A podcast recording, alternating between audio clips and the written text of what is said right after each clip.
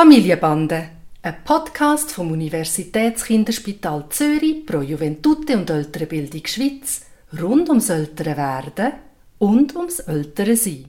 Heute zum Thema Vier Kinder, zwei Zimmer, wer mit wem und ab wann? Hi Papi. Hi Noah. Ah, Ich habe so grosse Kinder schon. der Tani hat nämlich jetzt so ein bisschen langsam angefangen, den Wunsch zu äußern, dass er gerne ein eigenes Zimmer haben möchte. Und es ist ja so, bis jetzt sind alle drei Buben in einem Zimmer und das Zimmer ist tatsächlich nicht so groß. Also am Morgen ist es recht dicke Luft schon dort drin. Und äh, irgendwann in absehbarer Zeit kommt ja dann auch dann unser viertes Kind noch irgendwo an.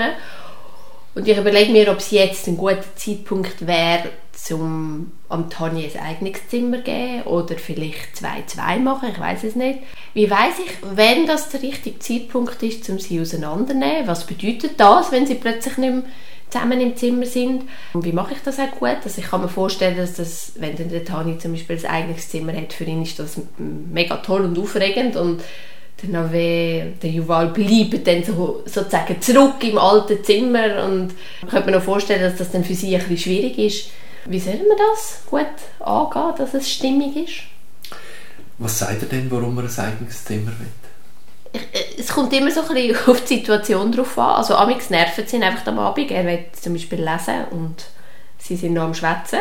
Also er hat sicher ein bisschen andere Bedürfnisse, so ein bisschen beim ins Bett gehen wie die anderen zwei. Äh, Oder halt auch am Morgen, dass sie einander wecken. Ich glaube, es ist vor allem ein bisschen das, ja. Es ist ja eine interessante Frage, weil es eigentlich eine moderne Frage ist. Also bis vor langer Zeit, das haben wir früher auch schon beim Schlafverhalten besprochen, haben eigentlich Familien immer zusammen geschlafen. Und es gibt immer wieder ganz spannende Studien, die zeigen, dass Menschen eigentlich besser schlafen, wenn man zusammen schläft. Mhm. Und das heißt jetzt nicht, dass, ungefähr, dass ihr alle sechs müsst aufeinander liegen auch wenn da grundsätzlich nicht einmal etwas entgegen, dagegen sprechen würde. Also das haben wir Jahrtausende so gemacht. Aber es bedeutet, dass das Alleinschlafen an und für sich nicht unbedingt etwas Physiologisches ist. Mhm.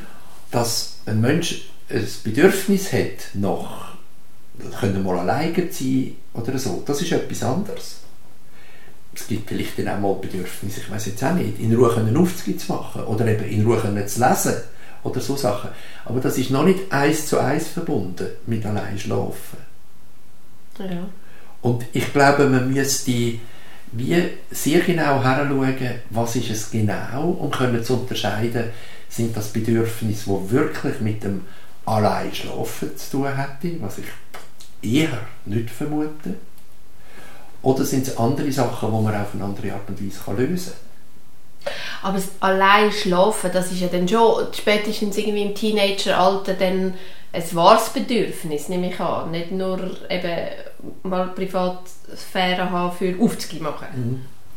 Aber ist jetzt 8,5, oder? Also es dunkte mich für das eher noch ein früh. Aber meine Frage war, wann weiss ich denn, also wann ist denn der richtige Zeitpunkt?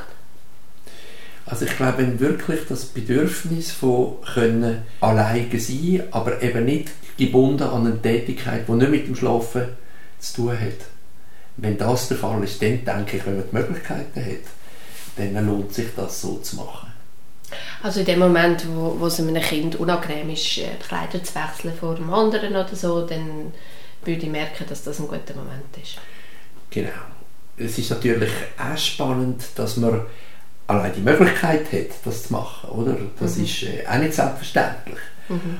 Ich habe mir auch im ersten Moment gedacht, was wäre, man würde sagen, die beiden Grossen zusammen und die beiden Kleinen zusammen. Also, dass äh, der Nave zusammen mit dem Tani würde ausziehen und man müsste dann vielleicht auch quasi Spielregeln definieren. Also, warum soll das sein, wenn jetzt das ist, dass er sagt, ich will am Abend noch in Ruhe lesen, dann könnte das natürlich sein, dass dann der Nave auch würde in Ruhe lesen, wenn das das Kriterium wäre, respektive der Juval auch nicht dürfte allein sein, sondern dann äh, äh, seine Schwester zu ihm kriegte.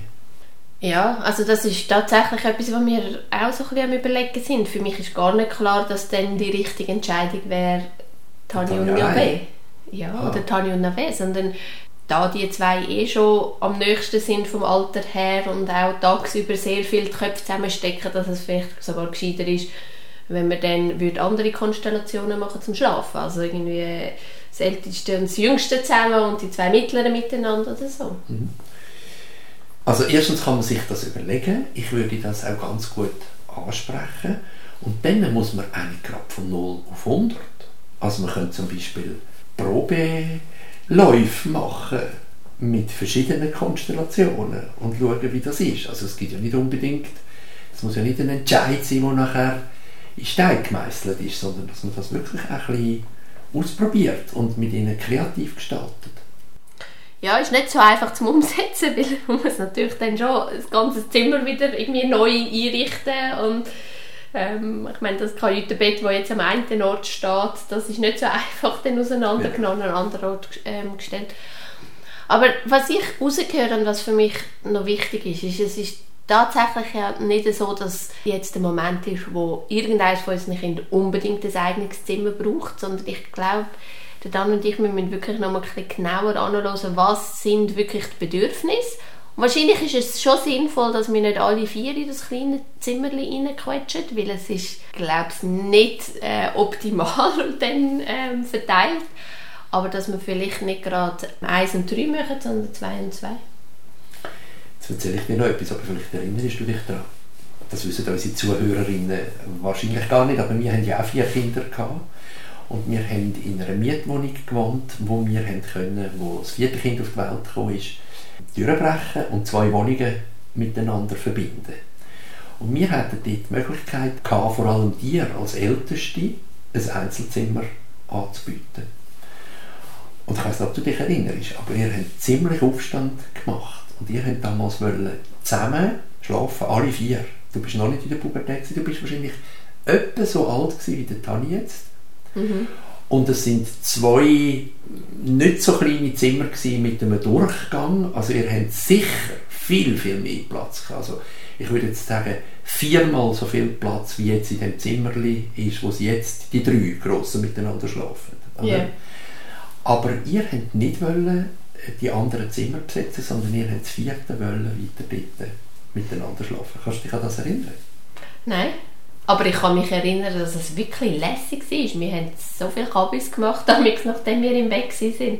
Und ich glaube auch, es, hat, es wäre wahrscheinlich ein bisschen etwas verloren gegangen, wenn wir die Zeit gemeinsam nicht gehabt hätten. Also an die habe ich gute Erinnerungen.